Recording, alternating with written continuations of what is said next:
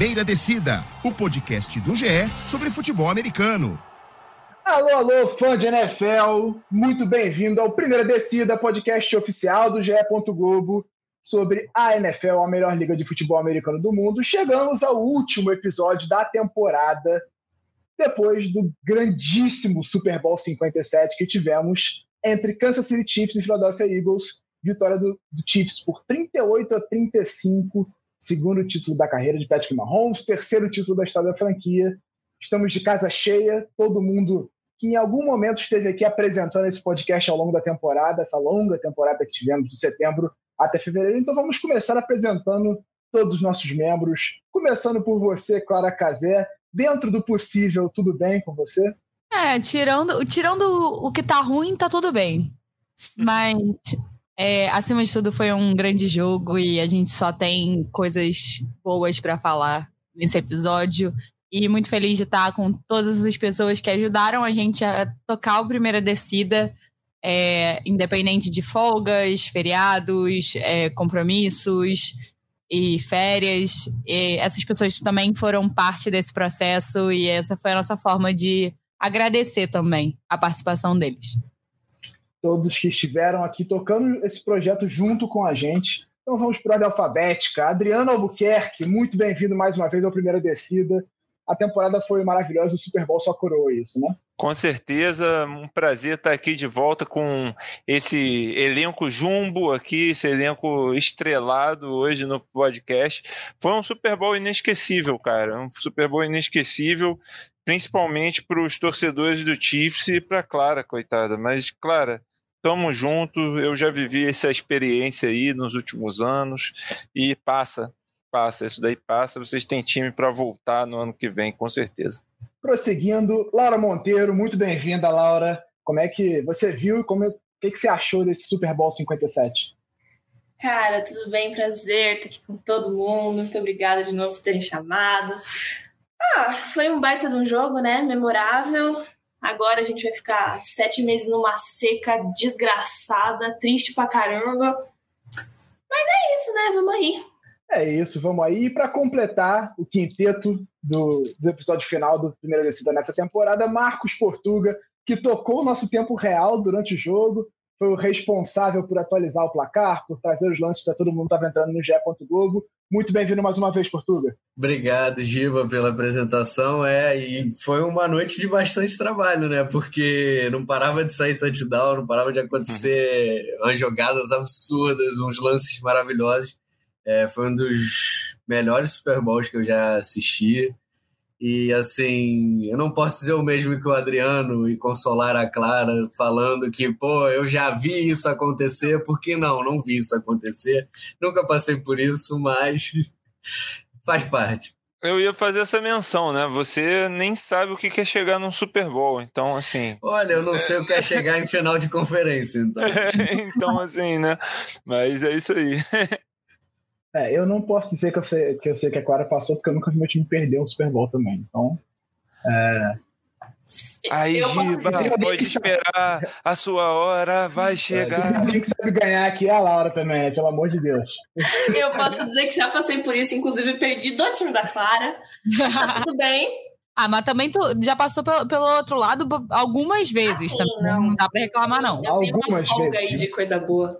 Pois é, então Vamos lá falar sobre esse jogo maravilhoso, como eu falei. Kansas City Chiefs 38, Philadelphia Eagles 35, um jogo que começou com um domínio absoluto de Philadelphia, né? Tempo de posse, tudo quase dando certo no primeiro tempo.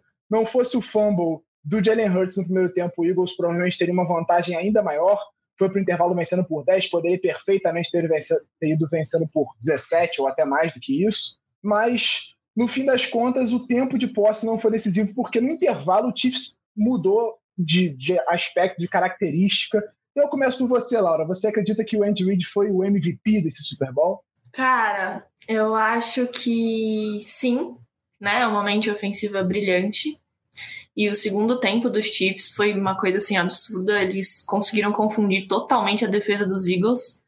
E para mim, acho que ele já tá no top 5 melhores técnicos da NFL, fácil, elite. Eu vi uma matéria que calculou a porcentagem de vitória que ele tem, acho que em toda a carreira dele, como técnico. Ele ganhou 64,1% dos jogos dele na temporada regular e quase 60% dos jogos em playoff. Então acho que já diz bastante sobre quem é esse cara. Nosso querido Leôncio, né? Chegou com o próprio Eagles num Super Bowl, perdeu para o New England Patriots, né? Mas tem, é, é, um dos maiores técnicos da história da NFL, é, especialmente se tratando de playoffs. Ele é o terceiro em vitórias na pós-temporada. Na verdade, ele é o segundo empatado com o Tom Landry em vitórias na pós-temporada. Ele tem 20 vitórias e 16 derrotas. O Landry também, 20 vitórias e 16 derrotas. O primeiro, obviamente, Bill Belichick, 31 vitórias e 13 derrotas em playoffs na carreira. Tanto o Landry quanto o Reed têm dois Super Bowls no currículo agora. Adriano, para você, Reed já está no top 5, como a Laura falou?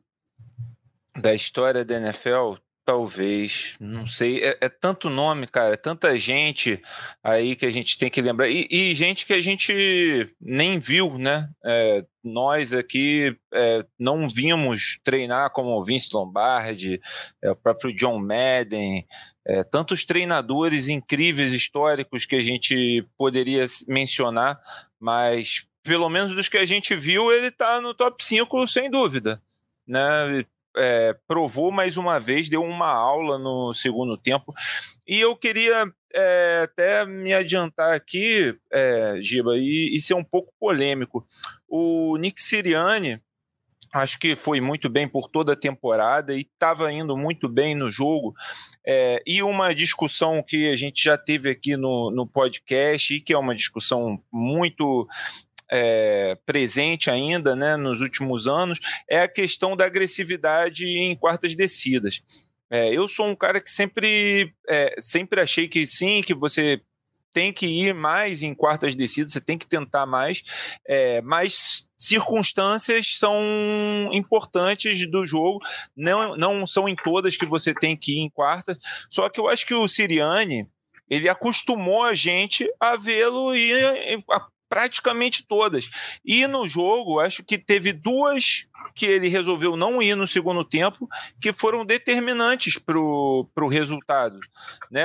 A primeira foi quando era uma quarta para seis na red zone e eles chutam um field goal para abrir seis pontos de vantagem. É, eles, é, eu, eu entendo a lógica dele ir por para o field goal. Eu teria feito mesmo, não estou é, querendo dizer que ele está errado, mas ele de, criou uma expectativa da gente de que ele iria para nessas situações. O time estava ganhando bem é, jardas, o Chiefs não estava conseguindo parar, e a diferença entre seis, três pontos de vantagem, seis pontos de vantagem contra um Mahomes. É, hoje em dia a gente sabe que é praticamente inexistente. Acho que naquele momento ele talvez deveria ter mantido a agressividade, continuado fazendo. E mais tarde, numa quarta, acho que para dois ou três, mas que ele está né, na, é, na, no campo de defesa, acho que na linha de 30 ou de 20, que ele dá o punch e aí o, o Chiefs, como um, um time é, muito bom de retorno, né, uma fase muito subestimada do jogo, é, quando as pessoas analisam, e é uma coisa, e é um diferencial de Kansas City, ter um jogo de retorno muito bom.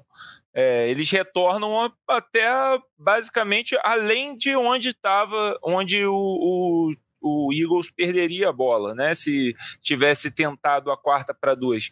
É, tendo em vista toda a agressividade do, do, do Eagles, né, que o Siriani nos acostumou a ver, e a, a qualidade que eles, que, que eles estavam conseguindo é, conquistar de jardas, a forma como o Jalen Hurts estava praticamente imparável, é, não sei, eu esperava que ele tentasse ali.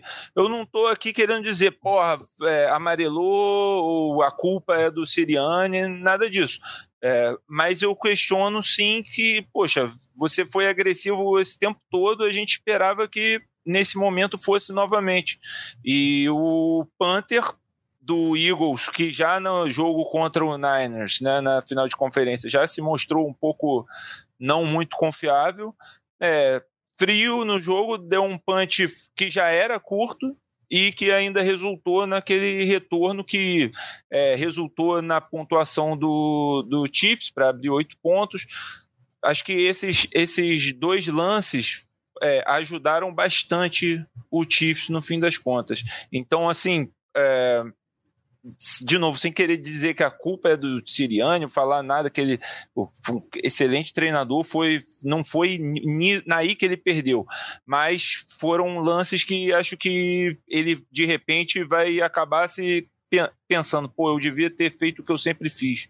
Eu devia ter ido nessa quarta descida.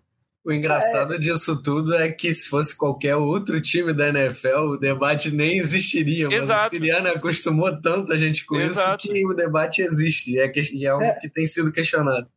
Ele foi até agressivo em vários momentos do jogo, né? A maior parte do jogo ele foi agressivo. Exatamente, exatamente. Por isso que eu tô fazendo essa menção, entende, Giba? Porque durante o jogo inteiro ele, ele foi agressivo em, em quartas descidas e conseguiu, né? E teve sucesso. É, mas assim, não dá para ir para todas. A, a, do campo de defesa, Exato. especialmente, eu claro. acho, acho bem justo ter ido pro punch, mas acabou que custou caro. O, o retorno foi decisivo para o Chiefs abrir uma vantagem, que logo depois o Eagles vai lá, responde, empata o jogo com um passe espetacular do Jalen Hurts para o Devonta Smith. Mas, no fim, eu até falei com a Clara, estava conversando com a Clara durante o jogo, eu falei, cara, esse jogo tá a cara de que a vitória vai, ficar, vai ser de quem ficar com a última posse. Foi o que aconteceu, né? O Chiefs graças ao holding, teve a última posse, a última posse entre aspas, né? O Eagles ainda teve a chance de fazer um passe, mas aí era no campo de defesa, era um Hail Mary, para lá de Hail Mary teria que ser um, milagre absolutamente fantástico para o Eagles conseguir responder depois com seis segundos por jogar. E para você, Portuga, foi holding ou não foi holding? Eis a questão. Olha, eu acho que é um lance muito ajustado. Na minha visão, não foi holding. Ele segura um pouco o Juju ali no início da jogada, mas eu acho que é um contato legal de jogo, apesar do Bradbury falar que, pô, que ele puxou no início. Ele acaba admitindo ali, mas no, na entrevista, mas eu não achei que era para falta. Tem algumas faltas questionáveis e assim a arbitragem estava tendo uma atuação perfeita no Super Bowl, deixou o jogo correr um pouco mais, é, marcando bem menos faltas do que o que a gente está acostumado na temporada regular. E assim, foi uma falta muito no limite entre dar ou não dar. Eu acho que é questionável, mas na minha visão não foi hold. Foi algo decisivo, decidiu a partida. É, assim, eu tenho para mim, e aí eu acho que a postura do Siriane foi muito legal nesse sentido. Ele, depois na entrevista, ele falou: cara, aquele lance não decidiu o jogo. O jogo estava empatado em 35 a 35. Você teve um jogo inteiro até ali. Aquele lance acabou não dando ao Eagles a chance de responder, de fato. Mas ele não decidiu o jogo. Se o Eagles estivesse vencendo por 35 a 10, aquele lance não ia mudar absolutamente nada no jogo. Mas é, eu não consigo. Eu acho que nesse, nesse caso, o árbitro tem que ser muito cuidadoso para fazer uma chamada dessa, porque era, era, era um momento decisivo do jogo. Ele, ele tirou a possibilidade do Eagles responder, às vezes empatar o jogo, levar para uma prorrogação, de manter o jogo vivo. Era uma falta que basicamente acabaria com o jogo. Então, foi muito falta, assim, a ponto de você olhar e falar, cara, não tem como não marcar isso aqui um bandeira amarela e vamos lá. Ou, pô, foi ali bem no limite, dá para sabe? Porque eu acho que é esse tipo, a, a NFL, a, o grande problema é critério. A NFL é flexível com faltas em vários momentos da temporada. E aí chega no, nos dois minutos finais do Super Bowl, todo mundo vendo e tudo mais, você marca uma falta sutil como aquela ali, é, realmente de, incomoda e as pessoas reclamam. O que, que você pensou do lance, Clara, você que foi mais afetada diretamente por ele? Cara, é, primeiro de tudo, eu entendo a marcação de holding. É, e eu acho que tem um, um outro fator é, é muito, muito determinante nessa campanha. É, tem uma falta em cima do Pacheco, se eu não me engano, que é uma, um, uma cabeçada nas costelas, que era para ser uma falta de 15 jardas e que não foi marcado pela, pela arbitragem. É, eu acho que, que, E aí depois, dois, duas ou três descidas depois, teve esse holding. É claro que na hora você fica é, revoltado e tal, mas olhando, eu achei que é algo que pode ser sim interpretado, né? Como você falou, Giba, muitas das faltas da NFL são completamente interpretativas, porque o cara vê aquele lance em segundos e ao vivo, a olho nu, você não tem como, como medir a, a, a força de é, o quanto isso afetou, o quanto aquilo segurou, o quanto o cara possivelmente chegaria na bola caso se. É, mas eu acho, eu acho que acima de tudo é, é muito que o, o Siriane falou, né? Não, não foi aquilo ali que, que definiu o jogo.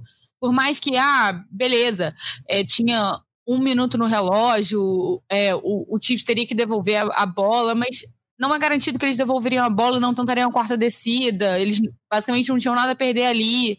Entendeu? Eu acho que ficar nesse preciosismo de ah, foi falta, não foi falta, puxou a camisa, não puxou a camisa é, e tal, não adianta. Assim, é, é, para mim, é, eu falei isso com, com você ontem. É, para mim é, é isso, assim. Era um jogo que seria decidido no detalhe, e foi.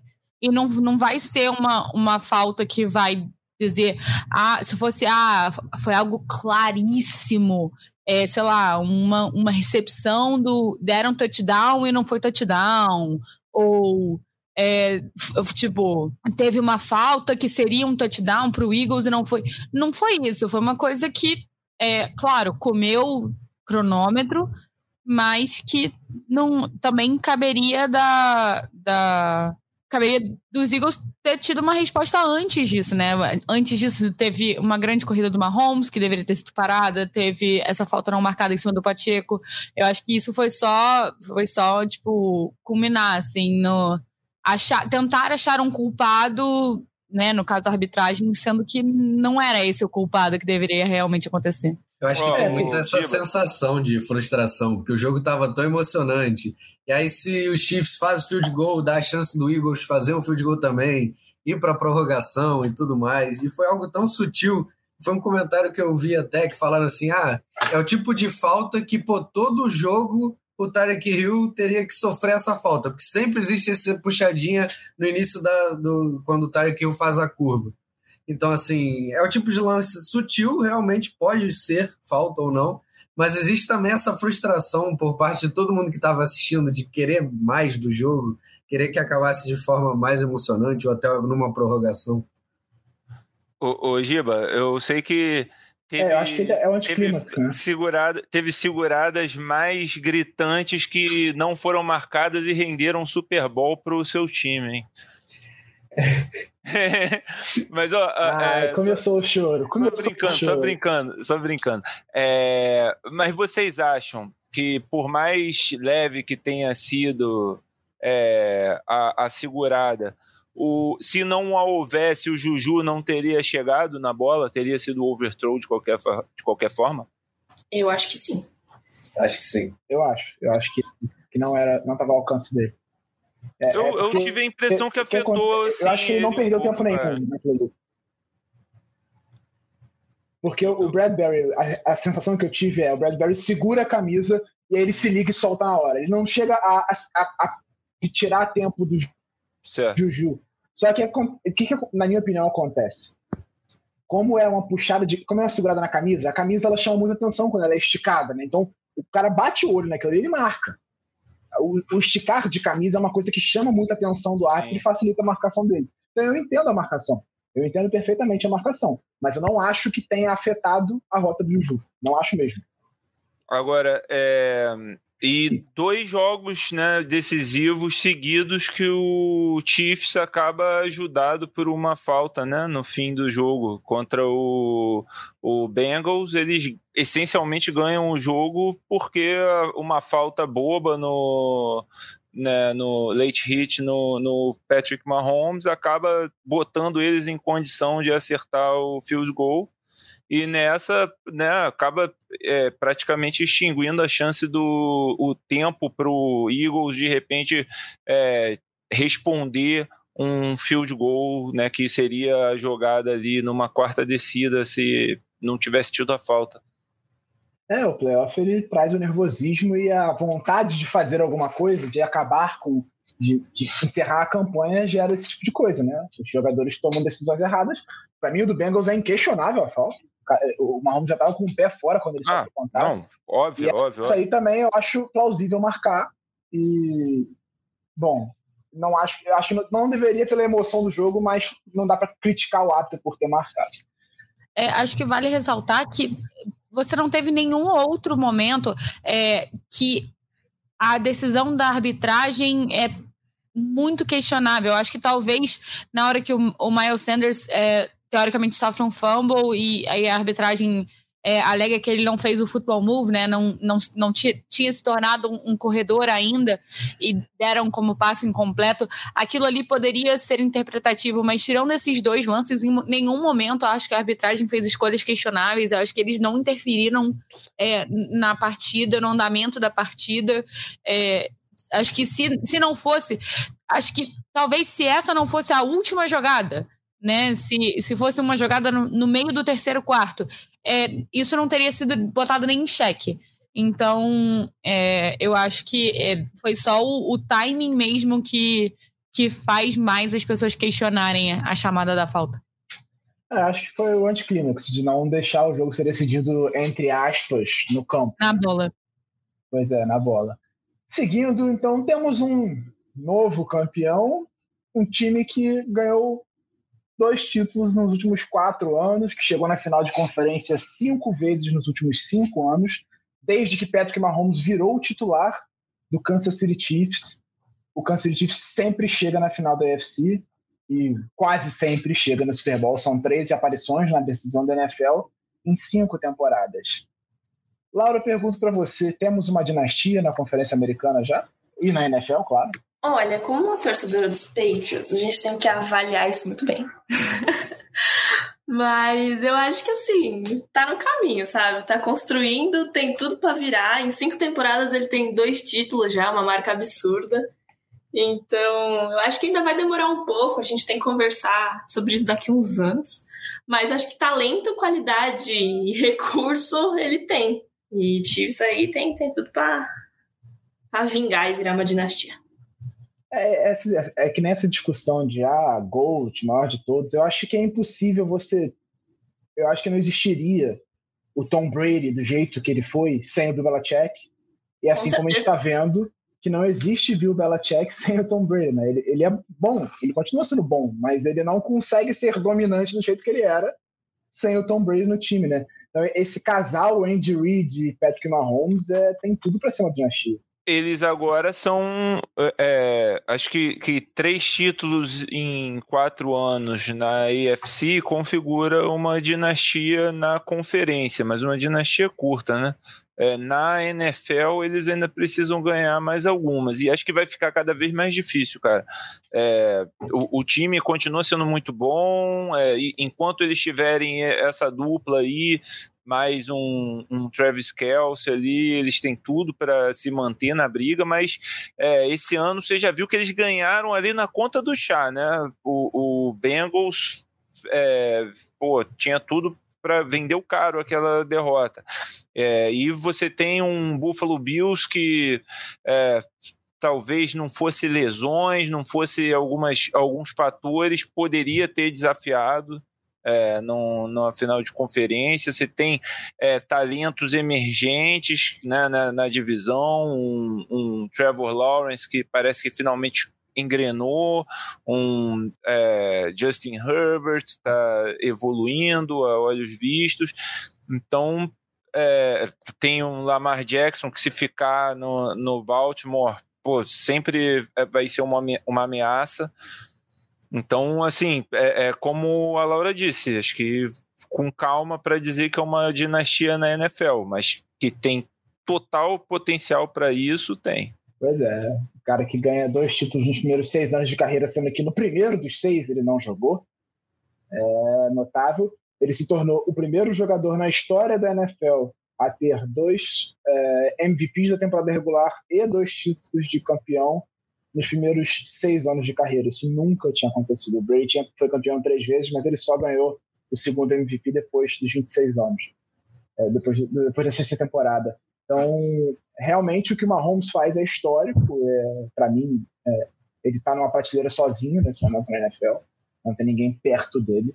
Você tem Joe Burrow, Lamar, Justin Herbert, o próprio é, Jalen Hurts, que a gente vai falar um pouco mais aqui frente, mais para frente sobre o quão ele se elevou ao longo dessa temporada, mas que está jogando muito bem. Você tem vários nomes de jogadores, mas para mim todos abaixo. Nenhum, nenhum está em pé de igualdade com o Mahomes cara que jogou sem tornozelo e ganhou o Super Bowl. O cara é um super-herói, cara. Como é que ele Sim. fez aquela corrida, bicho, para first down, depois de agravar a lesão ele, no, no Ele usou piores que ele tomou no intervalo. É. Mas no Super Bowl. Pois é. Vários, vários, várias injeções que ele tomou. Ele tomou o Secret Juice do Borrachinha, pô. É. Portuga, para você, quem saiu valorizado desse Super Bowl, assim, de jogador Acho que o Mahomes não, não saiu valorizado porque não tem como valorizar mais ele, mas Exatamente. qual o jogador que você acha que entrou de um jeito e saiu com um patamar acima nesse Super Bowl? É, eu acho que falar que o Mahomes sai valorizado é chover no molhado, porque não tem como valorizar mais um cara como esse. Assim, eu acho que o Travis Kelsey é alguém que sai extremamente valorizado, não só do Super Bowl, como da temporada e um jogador que, assim, não é que saia valorizado, mas era uma peça dispensável do Giants e uma peça dispensável do Chiefs e, assim, jogou muito bem, apareceu muito bem com retorno fundamental, conseguiu um, um touchdown ali que ele estava sozinho, e eu acho que talvez seja a grata surpresa, que é o wide receiver, o Kadarius Stoney. É um cara que era totalmente dispensável, não recebia nenhum passe no Giants. Durante a temporada, que durante os jogos no Chiefs, ele também poucos passes recebeu. E alguém que eu vejo saindo com, com uma boa valorização e talvez ano que vem seja alguém bem mais utilizado pelo, pelo Mahomes. É, vale lembrar que o Tony chegou ao longo da temporada no Kansas City Chiefs, né? Ele foi trocado ali perto do, do, do, final do prazo de trocas, então um cara que teve que se adaptar ao time, é, conhecer o playbook, ganhar química com o Mahomes. E para você, Clara, quem você acha que se valorizou na grande decisão da NFL? É, só uma, um complemento a, esse, a essa observação, observação do português sobre o Tony. O Tony, acho que ele fez a, a jogada que para mim foi uma das mais decisivas do jogo inteiro, que foi o retorno de 65 jardas. É ele que retorna aquela bola. É, talvez eu tenha me excedido um pouco, gritando é, e xingando todas as gerações da família do Tony e do, dos times especiais dos Eagles, dizendo: derruba esse.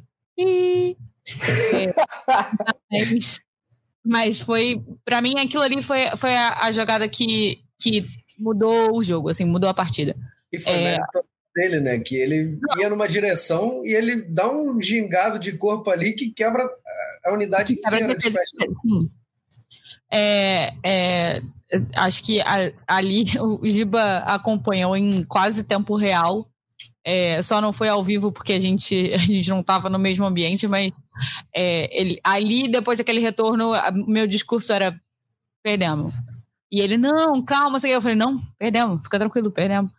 É, mas é, eu acho que assim, o Portugal levantou dois nomes do, do Chiefs e acho que eu é, a, a minha função é levantar um nome do Eagles, eu acho que se o Jalen Hurts tinha alguma coisa a provar para alguém, ele não precisa mais.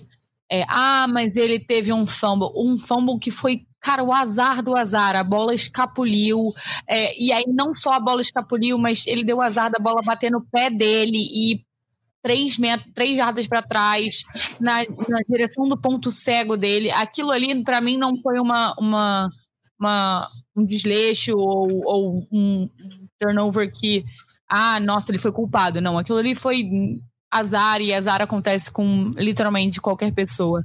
É, mas a forma com que ele lidou a pressão, a forma com que ele lidou é, poucos minutos depois desse turnover que resultou num, num touchdown, né? Que resultou em pontuação dos Chiefs. Poucos minutos depois ele estava em campo de novo, conseguiu é, fazer uma excelente campanha. A forma com que ele acionou todas as armas do ataque. Ele, na hora do desespero, ele não procurou só o A.J. Brown, ele conseguiu é, ser inteligente, ele conseguiu fazer três touchdowns ele mesmo. Ele ganhou todos os quarterbacks sneaks que ele fez durante a partida. É, e o cara, assim, até o último minuto pressionado, precisando marcar, ele marcou. É, e assim, eu falei muito, muito aquilo ontem. É, no Super Bowl 52, quando o Eagles ganha do Patriots, eu tenho a sensação que se aquele jogo fosse jogado 10 vezes, o Patriots ganhava 9 e o Eagles ganhava uma. Esse jogo contra o Chiefs, a sensação que eu tenho é que se o Eagles tivesse dois minutos a mais no relógio, né, se ao invés de é, depois do field goal do Chiefs, tiver, ao invés de ter acabado o último quarto, tivesse sido o two-minute warning, o Eagles poderia ter ganhado aquele jogo. Foi um jogo que foi decidido 100% no detalhe.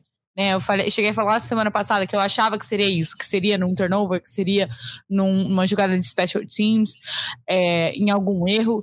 E, e, foi o que aconteceu. Assim, eu acho que o Hurts ele é, provou para todo mundo assim que ele pode estar entre os melhores quarterbacks da liga.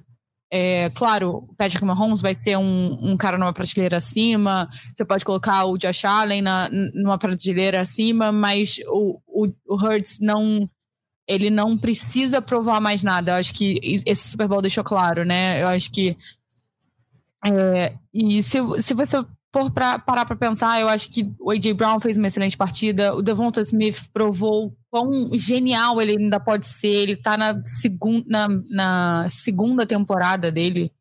É, e, e, já fazendo recepções espetaculares. Eu acho que todo esse time do, do Eagles. E, e eu vou fazer uma, uma, uma um destaque pessoal para mim. É, eu, na temporada passada, fui muito crítica do Nick Sirianni muito crítica, é, por, em partes porque eu gostava muito do Doug Peterson, eu, eu não fui favorável ao Doug Peterson sair. E eu achava o Sirianni responsável. É, e, e, eu não gostava da forma com que ele, ele carregava o time. Eu acho que ano passado ele escondeu muito o Devonta Smith. É, acho que eu achava a, ele que era ele chegar a sensação que eu tinha é que ele chegava na, na linha de scrimmage e não tinha um plano. E o plano era faz o que dá. É, e esse ano ele me provou errado. Ele provou que ele é um grande técnico e que ele tem muito a crescer com esse time. É, acho que depois que acabou o jogo, é claro que a gente fica triste. Eu falei até pro Giba, tipo, cara, mais do que ganhar um Super Bowl, né? Tendo passado por essas duas experiências, mais que ganhar um Super Bowl, perder um Super Bowl, me mostrou o quanto o quão forte é a minha ligação com o Eagles, né? Não é uma coisa, ah, eu tenho simpatia pelo Eagles. Não, eu realmente torço pelo Eagles. E depois que, pô, esfriei a cabeça um pouco e tal, e eu parei para racionalizar, eu falei, cara, a gente vai voltar. A gente vai voltar. Talvez não seja ano que vem, mas daqui a dois anos. A gente tem time para voltar, a gente tem uma organização para voltar. Não é não é hype de é, pensar hoje isso, sabe? Não é, não foi um golpe de sorte, foi um trabalho de toda uma temporada que é, poderia muito bem ter sido coroado com um título. É, eu acho que a sensação do torcedor do Eagles tem que ser essa, assim, cara, a gente a gente vai voltar é forte, mas eu acho que a gente pode voltar, é, é sem dúvida, a, a, sensação do torcedor do Eagles. É, eu concordo que o Jalen Hurts é valorizado. Para não ficar uma coisa sem pé nem cabeça, eu vou perguntar para você, Adriano. Você acha que o Hurts mudou de patamar com o Super Bowl? Não estou falando da temporada toda. A temporada toda é óbvio que mudou uhum. o patamar dele, mas o Super Bowl você acha que trouxe ele para um novo patamar num jogo de grande pressão, ele conseguir jogar e, e responder ali? Sim, é, acho que a Clara diz, é, ah, ele talvez não esteja na, tenha alguns na prateleira acima, eu acho que ele está na mesma prateleira já é, de, de todos esses, né? É, sim, talvez o Mahomes não, porque o Mahomes já tem dois Super Bowls, né? Chegou, realmente tá, tá numa estratosfera que outros não estão, mas ele já está no nível do, do Burrow, do, do Allen, de, de todos esses caras. É, o que ele fez ontem foi inédito, né? Foi, é, três touchdowns corridos, é, três TDs no, no primeiro tempo, não. É, enfim, eu, eu, lembro que tinha algumas coisas que ele tinha feito que, que ninguém tinha feito até antes de fazer os três corridos. É, cara, tá na primeira prateleira ali de, de quarterbacks da NFL no momento, e era esse também o, o, o cara que para mim é, virou um destaque dessa partida. Não estava do lado do Chiefs, estava do lado do Eagles, mas ele não merecia perder esse jogo, assim, sabe? É, ele mais do que, do que qualquer um naquele time do Eagles, o time inteiro, né, não, não merecia, foi, foi um jogo que ninguém merecia perder, mas é, mais do que qualquer um, o Hurts, porque, cara, é, até o, o é, entre aspas, ponto fraco dele, que era apontado no começo, antes do jogo, que é passar a bola saindo do pocket, quando sai do pocket, ele foi bem.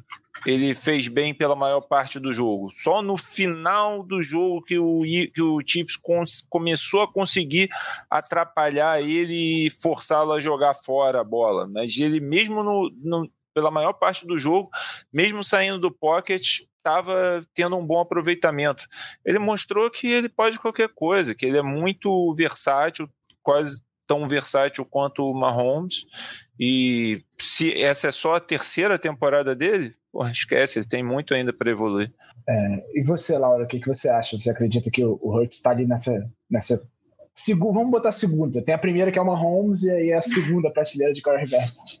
Eu concordo, assim, embaixo com tudo que o Adriano e a Clara falaram. E eu não sei se a Clara sente a mesma coisa, mas eu acho que o Hurts ele meio que foi o suporte pro time inteiro, para todo esse ataque. Tipo, ele foi o suporte para esse time engrenar e tipo, fazer com que esse time tivesse esperança de que fosse dar em alguma coisa boa, sabe? Com quão bom esse time é, estava essa temporada, enfim, eu acho que ele foi muito suporte, ainda mais depois de perder o coordenador ofensivo, esqueci o nome dele, mas acho que ele foi, foi suporte mesmo, e sim, ele elevou o patamar com certeza. É, eu, eu quero destacar um jogador que talvez saia por baixo dos panos e ninguém fale muito. Nick Bolton, linebacker do Kansas City Chiefs, fez uma partidaça. Ele teria, ele teve um touchdown de retorno no fumble, no erro do, do Jalen Hurts. Acho que para mim o único erro crasso do Hurts no jogo, né? Teve quase foi interceptado logo depois daquele fumble, mas acabou que não, não pagou o preço da, da, do erro lá. Mas o grande erro dele no jogo foi, sem dúvida, o fumble. Azar, concordo com a Clara, mas a culpa é dele, não tem como não culpar ele quando ele ah, O negócio é que ele compensou completamente por esse erro depois, né? Ele mais ah, do que sem dúvida, sem dúvida. superou o erro, mas sim, claro sem que dúvida. foi um erro. Então, eu acho que o, o Nick Bolton quase conseguiu um segundo retorno de fumble para touchdown logo depois, né? A arbitragem reverteu, mas estava no campo inteiro, jogou um absurdo. Foi uma das peças-chave da defesa do Chiefs como eu, fa eu falei isso no Twitter antes do jogo, é, durante no comecinho do jogo, na real, né? A, o, o Chiefs em nenhum momento tinha pretensão de anular o ataque do, do Eagles. A defesa deles não é para isso, a defesa deles não é boa assim. Só que quando você tem uma Mahomes, você não precisa anular o ataque adversário. Você só precisa que a defesa dele faça três, quatro jogadas para dar uma chance do Mahomes vencer o jogo que ele vai ganhar. E foi exatamente o que aconteceu. Foram três, quatro jogadas de defesa que deram a chance ao Mahomes de virar a partida e, e conquistar o Super Bowl. E o Mahomes dificilmente perde oportunidade, né? Isso que é a grande vantagem dele. E acho que as, as poucas jogadas da defesa do Chiefs passam pelo Nick Bolton. Para mim, um dos melhores em campo, se não for o melhor jogador defensivo da partida, para mim, o linebacker é. do City Chiefs. É, depois pede só para ele devolver o Miles Sanders que ficou no bolso dele. É, é, é aproveitar, aproveitar o gancho que você tá dando, cara, quem se desvalorizou no Super Bowl? Pra mim, Miles Sanders foi um dos que mais se desvalorizou no Super Bowl. Cara, o Miles Sanders não apareceu no Super Bowl. Esqueceu que mandou o sócio, não é possível, assim, a gente ele viu... um fumble no prime... num dos primeiros lances, mas a bola sai pela lateral, ele deu sorte. É, ele e... sofreu outro fumble depois, né? É, assim, é, eu acho que se eu tivesse que questionar é, alguma ação do, do Siriani seria não dar mais espaço para o Gainwell. É, o Gainwell fez uma excelente partida contra o Giants, fez uma boa partida contra os 49ers e eu teria chegado e falado, é claro, ah, o Miles é o, o running back one, é, é o cara que a gente jogou a temporada inteira, mas filhão, chegou no Super Bowl, você não tá rendendo, você teve quase dois fumbles e foi salvo por um por Deus sabe como, sabe? É, o, o fumble foi salvo porque tinha saído de, do campo e o, o outro foi salvo por uma interpretação da arbitragem que honestamente, sem zero clubismo, se a arbitragem tivesse chegado e falado foi fumble, eu ia falar beleza, ok, entendeu? É, é, foi muito no limite, né?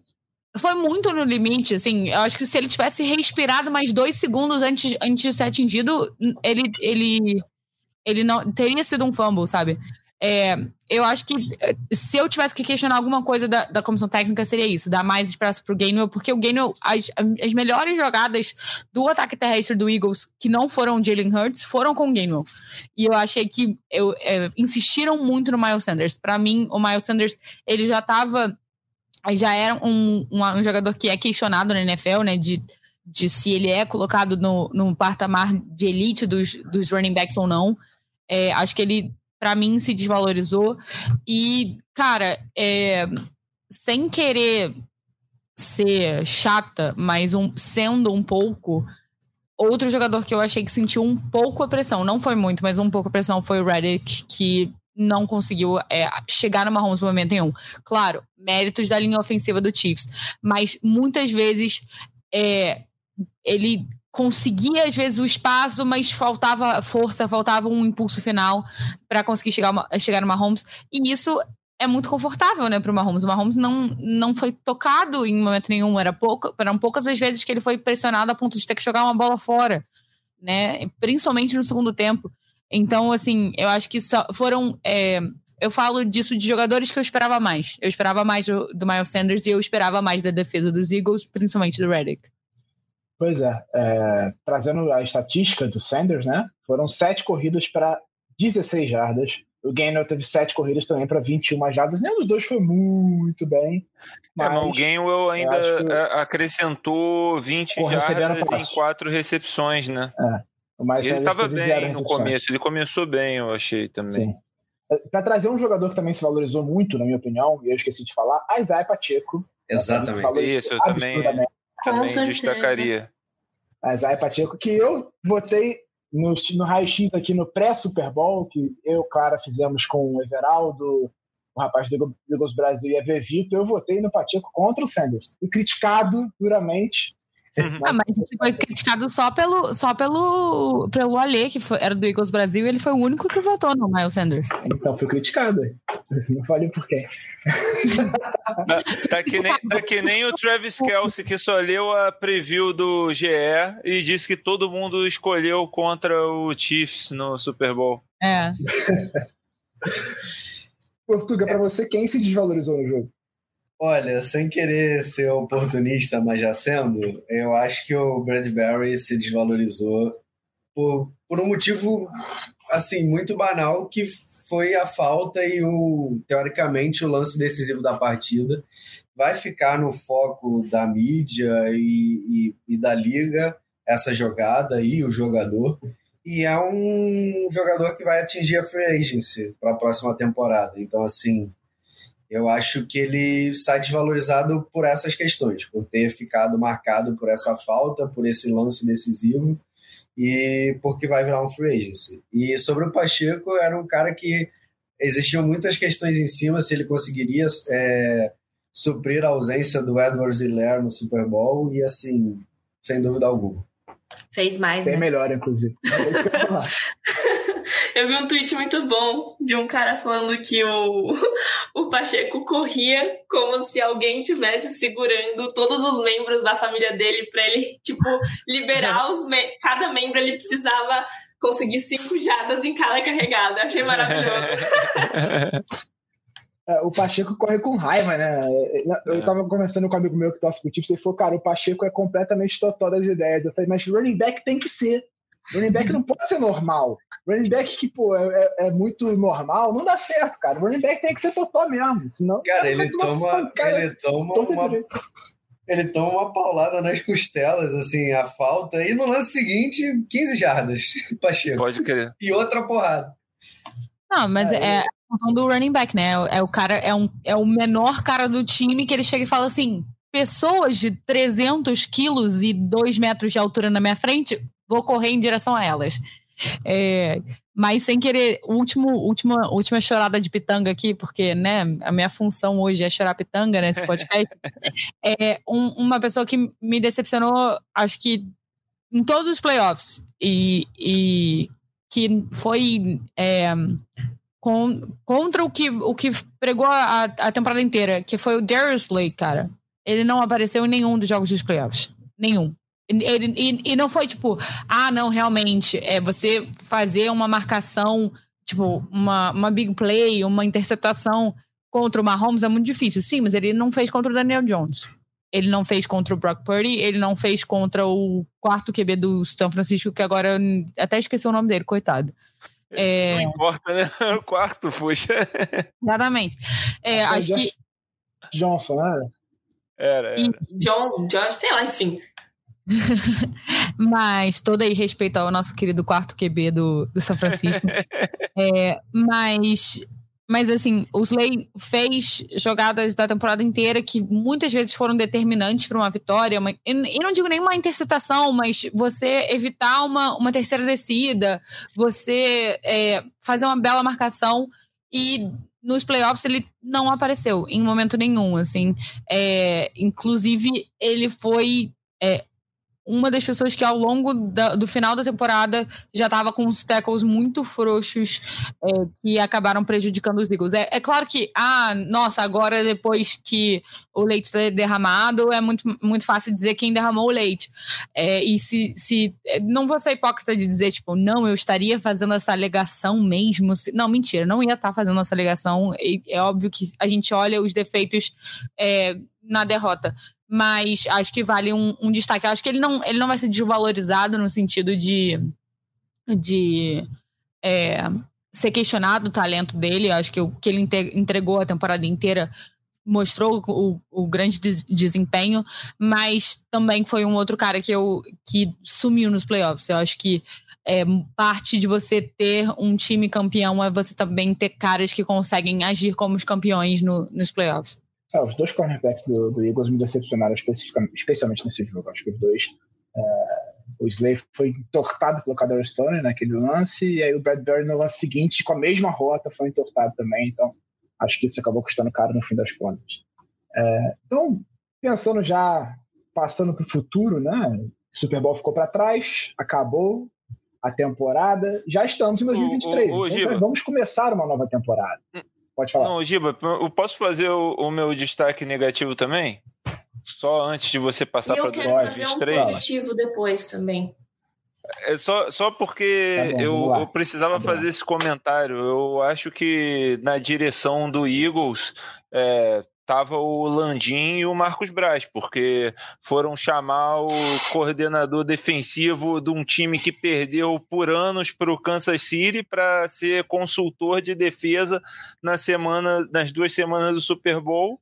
E a defesa não fez porcaria nenhuma contra o contra o Chiefs no segundo tempo. É, achei Fangio? que foi uma desvalorização. É, o Fangio. Ele, foi uma ele desvalorização foi de ataque, Adriano. Ele não. foi consultor do pro ataque do, do Eagles contra o Spagnolo. Não, é, ele, fez o scout. Para de, a defesa, foi para fazer o scout, mas para pro, os dois lados. É para é, ajudar o time e o time não conseguiu parar a defesa. Ele é um especialista defensivo, veio para ajudar o time e eles não fizeram nada contra o ataque do, do Chiefs no segundo tempo.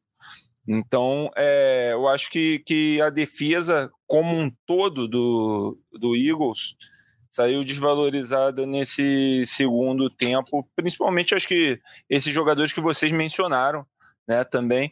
Mas eu achei assim, de novo, foram pegar o Vic Fangio, ok, cara super respeitado e tudo mais, mas que apanhou do Chiefs nos últimos três, quatro anos. Entendeu? É que nem o Flamengo contratando o Vitor Pereira, mas aí a gente já tá entrando em outro chororô aqui. Não, aí agora eu vou começar a ficar brava, a gente pode evitar esse, esse momento. eu queria fazer uma menção rosa então ao Butker, porque, pô, o cara se redimiu é, depois de errar o primeiro field goal e também porque a temporada dele não foi grande padrão, né? Foi meio não tão como que fala? Foi meio desproporcional, entre aspas. E acho que foi. Não foi, foi das melhores, né? É, então, acho que foi, foi bom para ele se redimir ali no final do jogo, que ele fez aquele field goal que deu a vitória. E é isso. Pronto. Menção rosa ao Chad Hinn, que se aposentou, né? Ele viu o Mahomes jogando com o tornozelo ferrado, com a lesão agravada, e ele disse: então, gente, não precisam mais de mim. ele foi jogar no Vasco. Vou me aposentar. Chad Hinn deu adeus com dois Super Bowls, mas deu adeus. Então vamos só para só pincelar, claro, muito cedo para falar sobre a próxima temporada. Eu quero saber de vocês todos. O Chiefs larga como o favorito já, antes de draft, free agents e tudo mais. É óbvio que é cedo para falar, mas Kansas City Chiefs larga como favorito para o próximo Super Bowl em, em, Vegas? Começando por você, Clara. Ah, por mim? Caraca, eu, eu ia só, só tentar ficar em silêncio porque eu não faço ideia. Não sei, mano. Eu, eu, eu não tô num estado psicológico ainda para ser racional a esse ponto. É, mas, cara, eu, eu acho que o Chiefs sempre vai ser favorito, assim como a gente sempre colocou os times do Tom Brady como favoritos. Eu acho que a partir da aposentadoria do Tom Brady, a, até anos anteriores, mas acho que agora oficialmente a gente entra na era que o time do Patrick Mahomes sempre, sempre vai ser um dos favoritos, porque o cara ele consegue literalmente ganhar um Super Bowl sem pé. Então, quem consegue ganhar um Super Bowl sem pé, basicamente, é, é capaz de qualquer coisa, assim. Consegue ganhar com o pé. Bom. já ganha, imagina com o pé. É, aí é imagina difícil. Imagina com os dois, né? Exatamente. Imagina com os dois. Cara, eu juro, foi um, um, dos momentos que. Sabe quando depois. Parece, parece que você tá num. Eu entro num estado com, com um jogo de esporte que eu efetivamente estou torcendo muito. Eu entro num estado meio, meio alfa, assim, meio. Aquela emoção me domina 100%. E na hora da, da corrida, do, do drive do Mahomes, que ele vai é, correndo sozinho eu literalmente fiquei em pé na minha cama e gritava: Ele não tem um pé! Ele tá correndo sem um pé! E, e meu pai olhando pra minha cara assim, tipo, cara, o que, que, você tá falando? Calma! E eu assim, calma, eu! Que momento! É, momentos que eu não me. Mas enfim, eu acho que, eu acho que o Mahomes sempre é um, é, um, é um dos grandes favoritos na temporada. Laura também, então considera favorito. É, Considero favorito, mas eu vou jogar uma informação. Ano passado, os Rams também eram favoritos na, antes de começar a oficina. Olha a zica. É isso. Acabou. O Rams, come... o Rams larga como favorito em 2022, exatamente. Você, Adriano, é favorito? Sim. É simples a resposta, sim. Portuga? Não. Fico com Bengals. Bengals favorito. É, o Bengals tem mais dinheiro para investir, né? Exatamente. Dinheiro. faz diferença capital e assim o Burrow volta com uma com ódio no coração para vencer. É isso, então vamos só falar então sobre o show da Rihanna. Quero saber você, Adriano, o que você achou do show da Rihanna no intervalo do Super Bowl? Ah, maravilhoso, né, cara? Eu achei o, o show. Eu, eu gostei muito da história das plataformas flutuantes lá, mas você imagina você ter que cantar e dançar naquela plataforma grávida. balançando e ainda estando grávida, mano. Pô, essa mulher é braba. Por isso que foi playback, né, cara? Não tinha como não ser. Mas assim, o que mais me impressionou a quantidade de hits que essa mulher tá, tem, né, cara? Era uma porrada atrás de outra, né, bicho? Cara, sim, eu não sou uma fã da Rihanna, mas todas as músicas eu sabia cantar. Tá vendo? Sim. Tipo, cabo rabo. É tá maluquice. Vendo? E ainda puxou um funkão em Rude Boy.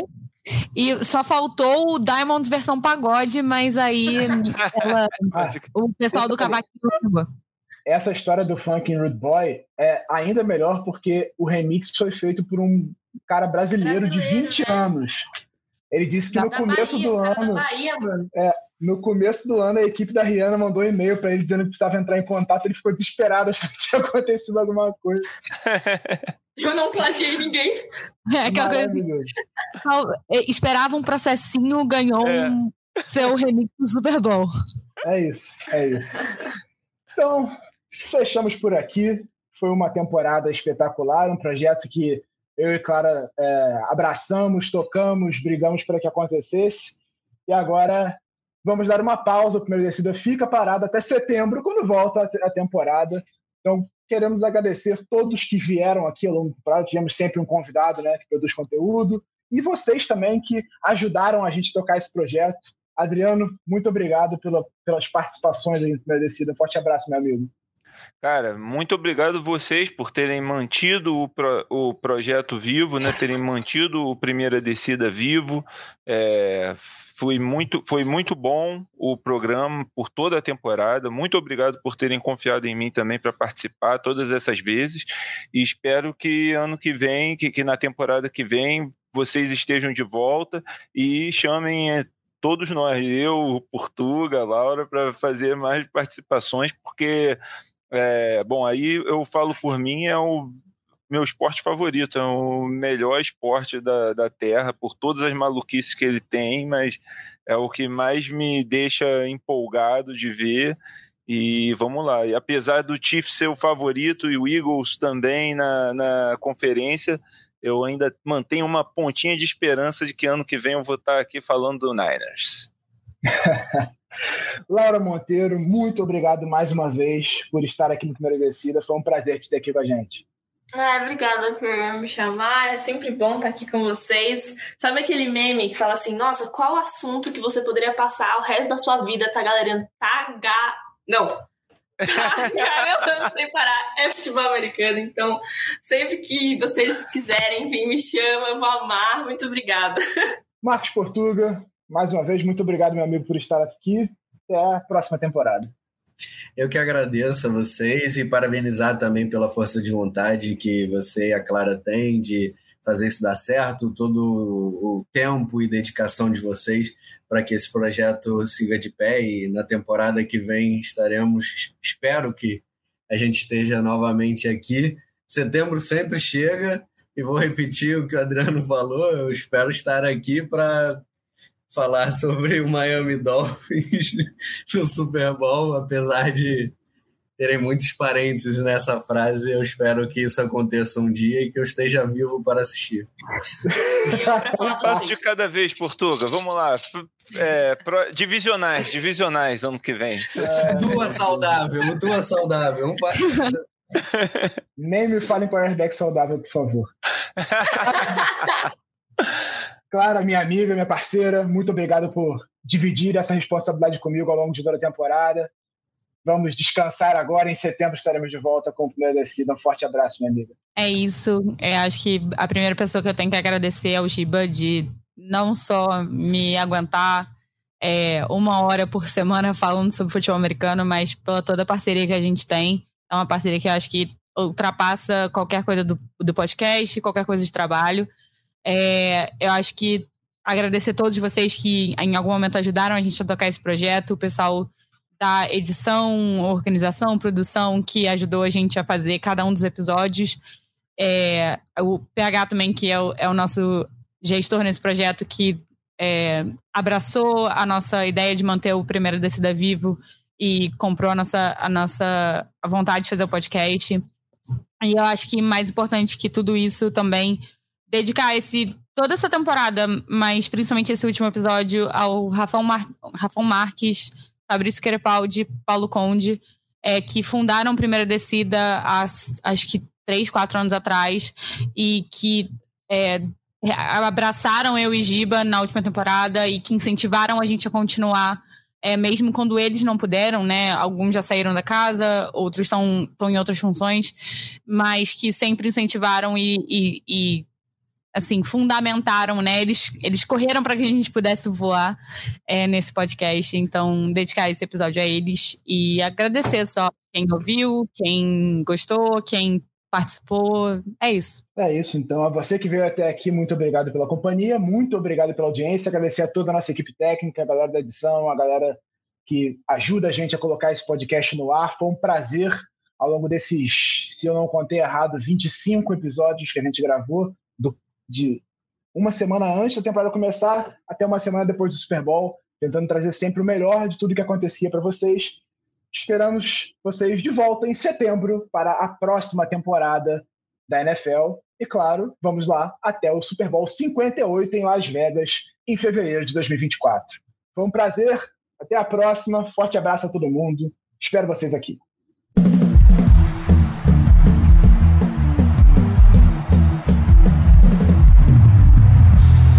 Primeira descida.